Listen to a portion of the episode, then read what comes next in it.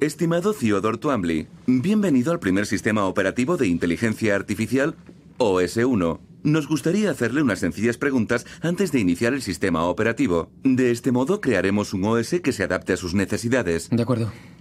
¿Es usted sociable o insociable? Hombre, últimamente no me socializo mucho, sobre todo porque... En su voz noto indecisión. ¿Está usted de acuerdo? ¿Parezco indeciso? Sí. Siento parecer indeciso. Solo quería ser más preciso. ¿Quiere que su OS tenga voz de hombre o de mujer? De mujer, supongo. ¿Cómo describiría su relación con su madre? Bueno, creo. Eh, en realidad, una de las cosas que me enfadaban de mi madre era que, no sé, cuando, cuando le contaba algo sobre mi vida, generalmente terminaba relacionándolo con ella misma. Y no... Gracias. Por favor, espere a que se inicie su sistema operativo individualizado.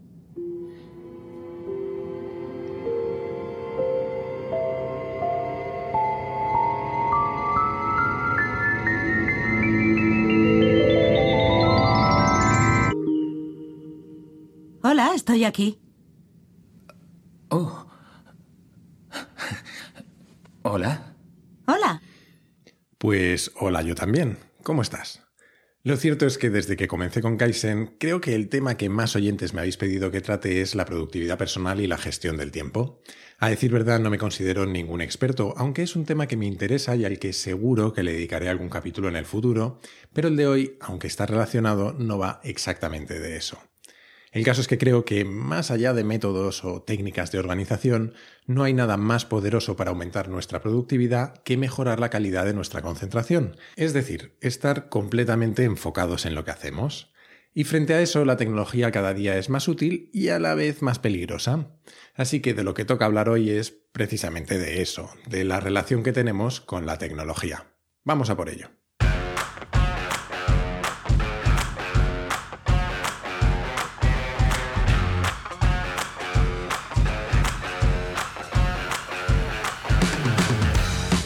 Soy Jaime Rodríguez de Santiago y esto es Kaizen, el podcast para mentes inquietas en el que te acerco a personas, a ideas y a técnicas fascinantes de las que aprender cada día.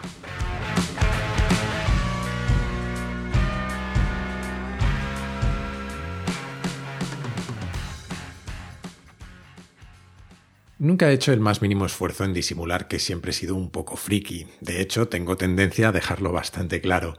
Me crié pegado a ordenadores y consolas de todo tipo y durante muchos años tuve una enorme fascinación por cualquier cosa con pantalla y teclado. La verdad es que prefiero no pensar las horas que he pasado en mi vida embobado frente a cacharros. Y no sé si es la edad, pero en los últimos años a mi fascinación le he sumado un cierto recelo lo que es una mezcla bastante rara, ya lo sé. Y es que me he vuelto más consciente de hasta qué punto la tecnología es un arma de doble filo en nuestras vidas. A medida que hemos ido desarrollando nuevas formas de comunicarnos y de entretenernos, ha ido integrándose más en nuestro día a día, o mejor dicho, en nuestro minuto a minuto hasta el punto de que ha pasado de ser un apoyo al que acudíamos para obtener información o trabajar a algo que reclama nuestra atención de manera constante. Y esto ha sido así a pesar de que las tecnologías que hemos desarrollado hasta ahora son de naturaleza asistencial, por así decirlo. Es decir, sirve para aumentar nuestras capacidades, pero solo cuando recurrimos a ellas, sacando nuestro teléfono del bolsillo y abriendo una determinada app para, por ejemplo, encontrar nuestra ruta. Pero poco a poco nos vamos acercando a escenarios en los que nuestra experiencia de la tecnología es cada vez más inmersiva, es decir, que vivimos en ella. Así dicho, sé que puede sonar a una ida de olla de las mías, y seguramente lo sea, pero si lo piensas por un momento, estamos viviendo una explosión de dispositivos cuya función es estar siempre con nosotros y acompañarnos a todos lados de manera casi transparente. Los asistentes de voz, los relojes inteligentes, los cascos inalámbricos, o lo que hasta ahora han sido intentos fallidos de tener gafas inteligentes. Y un paso más allá asoma la realidad virtual, que podría distanciarnos de la realidad auténtica más de lo que lo hemos estado nunca. Puestos a ser frikis, ya del todo, aprovecho este punto para recomendarte dos novelas que van precisamente sobre una sociedad que vive en mundos virtuales. Una es de uno de mis autores de ciencia ficción favorito, Neil Stephenson, y se llama Snow Crash. Tiene ya unos cuantos años, pero es todo un clásico. La otra es más reciente y la disfrutarás casi seguro, te guste o no la ciencia ficción, si creciste en los 80. Es de Ernest Klein y se llama Ready Player One. Sobre esta, por cierto, Spielberg hizo una película bastante reivindicable hace un par de años que creo está ya en alguna plataforma de streaming. Bueno, sigamos con el tema de hoy, que me lío. Para mí es indudable que el desarrollo tecnológico que hemos vivido en las últimas décadas alrededor de la informática y de las telecomunicaciones tiene más cosas positivas que negativas y nos está permitiendo conseguir logros increíbles como especie. Pero cada vez pienso más que, igual que el automóvil o el avión fueron tecnologías que trajeron muchas cosas positivas y ahora entendemos que su impacto en nuestras sociedades no es sostenible y necesitamos replantearnos su uso, cada vez tengo más la sensación de que nos está empezando a pasar lo mismo con este tipo de tecnologías. Y hay varios focos más o menos problemáticos que podríamos discutir, y todos ellos bastante actuales. Seguro que has hablado con alguien sobre la privacidad y el uso de nuestros datos, las cámaras de eco que son las redes sociales, o la precarización de algunos sectores con la entrada de determinados modelos de negocio. Pero siendo todos estos temas importantísimos, creo que en cierta medida se escapan de nuestro círculo de influencia individual. Sí, Podemos actuar sobre ellos de manera más o menos indirecta a través de nuestros votos o nuestras decisiones como consumidores, pero de manera individual ninguno de nosotros vamos a resolverlos. Y sin embargo hay otro aspecto que es seguramente menos importante para nuestras sociedades, pero que puede tener un impacto enorme en nuestra calidad de vida y sobre el que tenemos toda la capacidad para actuar, nuestra propia relación con la tecnología.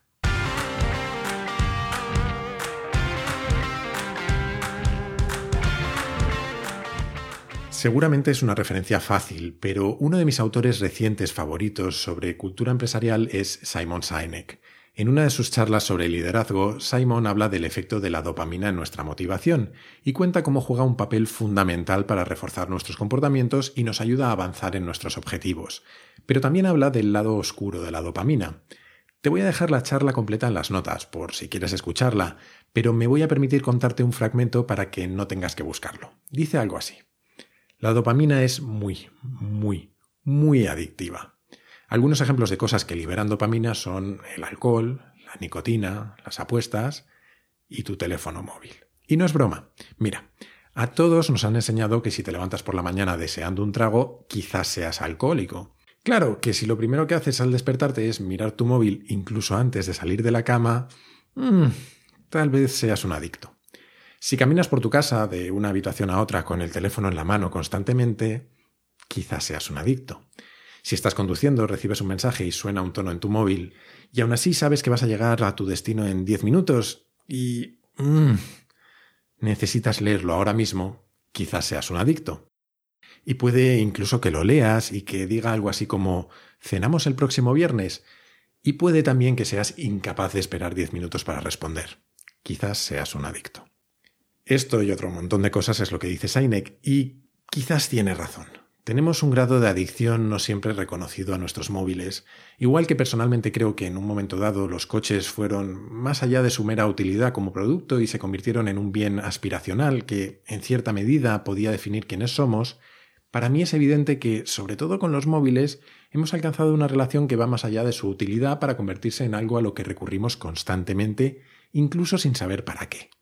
Peor aún, tenemos una relación de dependencia que puede tener un profundo impacto en nuestro día a día, porque tanto los dispositivos como las aplicaciones que tenemos en ellos están diseñados para llamar y capturar nuestra atención constantemente. Y lo curioso es que esto no es casual. Alrededor de 2012, el objetivo de las empresas tecnológicas era conseguir que la gente probara sus productos y que después los siguiera usando cada vez más.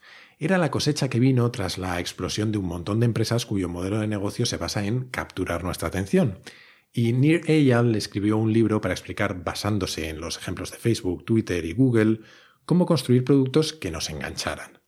Aquel libro se llamaba Hooked, How to Build Habit Forming Products, y arrasó en Silicon Valley. Todo el mundo quería aprender los trucos para enganchar a sus clientes. Claro que el tiempo pasa para todos, y unos años después el propio Eyal se dio cuenta de que se estaba enganchando él mismo a los productos que usaban sus técnicas. Quería hacer deporte y se le pasaba la hora revisando el correo. En un momento dado estaba con su hija e iban a pasar una tarde juntos, y tenían un libro de actividades que padres e hijos podían hacer juntos. Y una de las actividades era preguntarse mutuamente si pudieras tener un superpoder, ¿cuál sería? Y él dice que se acuerda muy bien de la pregunta, pero no de la respuesta de su hija porque estaba mirando el móvil. Y al volver a mirar, se dio cuenta de que su hija se había ido porque él no le estaba haciendo caso. Y ese fue su momento aleluya. O eso es lo que cuenta él, porque es la típica historia que uno se inventa para tener algo que explicar cuando te preguntan cómo se te ocurrió tu nuevo libro. En cualquier caso, decidió escribir un nuevo libro. Este se llama Undistractable y va sobre cómo evitar que la tecnología acapare nuestra atención. Que, por cierto, bien pensado, el de IYAL es un modelo de negocio estupendo. Primero explicas a las empresas cómo enganchar a la gente y después explicas a la gente cómo desengancharse de las empresas. Imagino que el siguiente será explicando a las empresas cómo reenganchar a la gente. En fin, que entre lo que cuenta el bueno de Neary en este libro, algunos artículos más que he leído y mis propias experiencias y la de gente con la que he hablado y que comparte esta inquietud, te quería contar algunas técnicas para recuperar el control. Porque para mí esto no va de desconectar del todo, convertirse en un ermitaño e irse a vivir al campo. Aunque estoy grabando esto en pleno confinamiento por el coronavirus y nada me parece más apetecible ahora mismo. Para mí el objetivo es lograr hacer el uso más racional de la tecnología posible, pero seguir usándola, claro.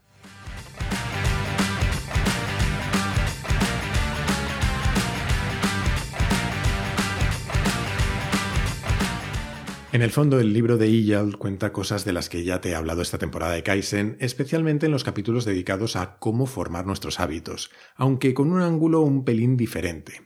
Lo que él dice es básicamente que hay un proceso que hace que nos enganchemos a nuestras aplicaciones o teléfonos móviles.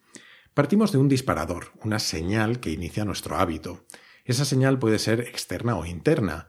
Señales externas son, por ejemplo, los anuncios, pero también que nos hablen de ese producto o que simplemente esté presente en nuestro día a día de manera cotidiana recordándonos que existe. Pero las que nos interesan aquí especialmente son las señales internas porque suceden todo el tiempo y a veces a escalas muy pequeñas de las que no somos plenamente conscientes y por lo que es difícil combatirlas. No somos conscientes de que nos sentimos un pelín solos o aburridos y eso dispara nuestra necesidad de abrir Instagram o Facebook o Twitter o lo que sea y entretenernos inmediatamente. Es como tener un ligero picor y rascarnos de manera casi involuntaria. Y una vez que esa señal despierta nuestro deseo a actuar y pasamos a la acción, llega la otra clave que refuerza el hábito o la adicción, la recompensa. Porque imagina por un momento que sacas tu móvil del bolsillo para entretenerte con una red social y que ésta solo te muestra un contenido que no te interesa nada. Seguramente no vayas a repetir ese proceso muchas más veces. Ahora, si pasas de la señal al impulso y del impulso a la acción y encuentras una recompensa satisfactoria, el hábito se refuerza. Se genera esa dopamina adictiva que contaba Simon Sinek.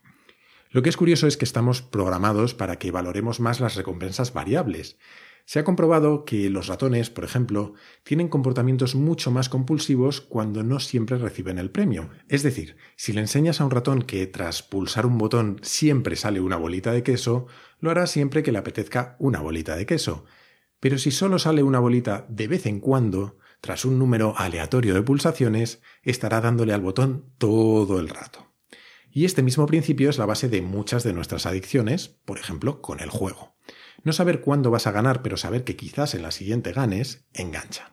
Es básicamente el principio que hay detrás de las máquinas tragaperras, una señal insistente, las luces, la musiquita, un movimiento mecánico y sencillo para pasar a la acción, una fuerte realimentación a través de otra vez las luces, la música, las frutitas girando y una recompensa variable. Enganchan. Igual que engancha saber que si sigues haciendo scroll hacia abajo y cargando nuevos contenidos de Instagram, puede aparecer una foto estupenda o algo que te estuvieras perdiendo. Quizás aparezca. Y así una y otra vez.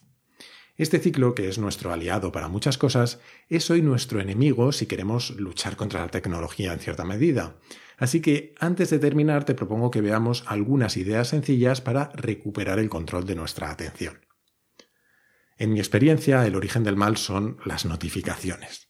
Es el inicio de buena parte de nuestros impulsos a consultar el móvil y a diferencia de los que nacen en nosotros, ni siquiera esperan a que estemos aburridos o desocupados, simplemente nos interrumpen. Personalmente, la mejor forma que he encontrado de combatirlas es directamente desactivar casi todas las notificaciones del móvil. Y yo aquí sigo una regla bastante agresiva. Solo tengo activas las que cumplen una función que no puede esperar, que son cuatro mal contadas. Por ejemplo, las de cuando pido un taxi por Free Now y necesito saber cuándo ha llegado, o si pido comida. Esas y las de los eventos del calendario que me avisan de cuándo tengo que ir a la siguiente reunión, o salir de la oficina o de casa si tengo que ir a algún sitio. De las demás creo que casi ninguna, y desde luego ninguna de redes sociales ni de mensajería. ¿Que me llega un WhatsApp? pues ya lo veré. Y si realmente es urgente, me llamarán por teléfono. Soy consciente de que no voy a ser el más popular así, pero bueno, siempre he tenido un punto un poco antisocial, así que para mí no supone un gran esfuerzo. Si esto es demasiado agresivo para ti, puedes quizás intentar activar el modo no molestar de tu teléfono en los ratos en los que quieras concentración máxima. Eliminando notificaciones eliminas una buena parte de las señales externas con las que el móvil reclama nuestra atención. Ahora falta tomar el control de nuestras señales internas. Y para mí al menos hay dos cosas que controlar. La primera es minimizar el número de veces que abrimos el móvil sin un propósito, simplemente por hábito y sin saber qué vamos a hacer.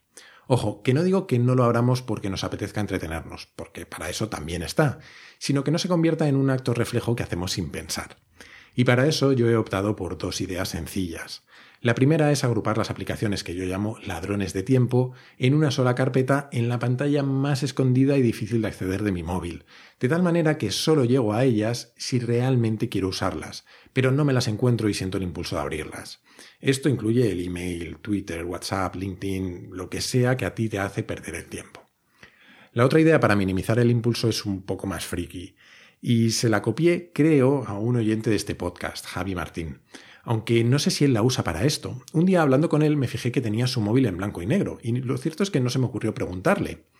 Se me ocurrió que era una forma estupenda de hacerlo menos atractivo. Es más, al menos en iPhone hay una forma de configurarlo para que si le das tres veces al botón de encendido, pases de tener el móvil en color a en blanco y negro. Y en las épocas en las que noto que me distraigo más con el móvil, lo paso a blanco y negro. Y así al menos, cada vez que voy a abrirlo, se me hace un poco menos agradable y además me recuerdo, de paso, que no quería usarlo tanto. Es como el líquido ese que te ponían de pequeño para que no te mordieras las uñas. Algunos nos acostumbrábamos a su asqueroso sabor y seguíamos haciéndolo, pero al menos servía de recordatorio. El otro aspecto que yo intento controlar es algo que seguro que te ha pasado. Abres el móvil con un objetivo concreto y de pronto te das cuenta de que te has enredado viendo tweets o fotos en Instagram y ni te acuerdas de para qué lo abriste. A mí es algo que me pasaba y me sigue pasando mucho, la verdad. Así que, además de lo de agrupar ladrones de tiempo que ya te he contado, lo otro que a mí más o menos me funciona bastante bien es desactivar los globos rojos con el contador que aparecen sobre los iconos de las aplicaciones. Así evito que llamen mi atención cuando no quiero. Estos son solo algunas ideas y estoy hablando mucho del móvil, pero las puedes extrapolar a otros tipos de tecnologías o a tu relación con el ordenador. Te he dejado en las notas del capítulo un artículo larguísimo que se publicó hace unos meses sobre cómo configurar tu teléfono para que trabaje para ti y no contra ti. De todas formas, estoy convencido de que todos tenemos nuestras pequeñas técnicas, así que si te apetece, te propongo que me escribas y me cuentes las tuyas y más adelante quizás podamos hacer una segunda parte. ¿Cómo luchas tú contra la tecnología?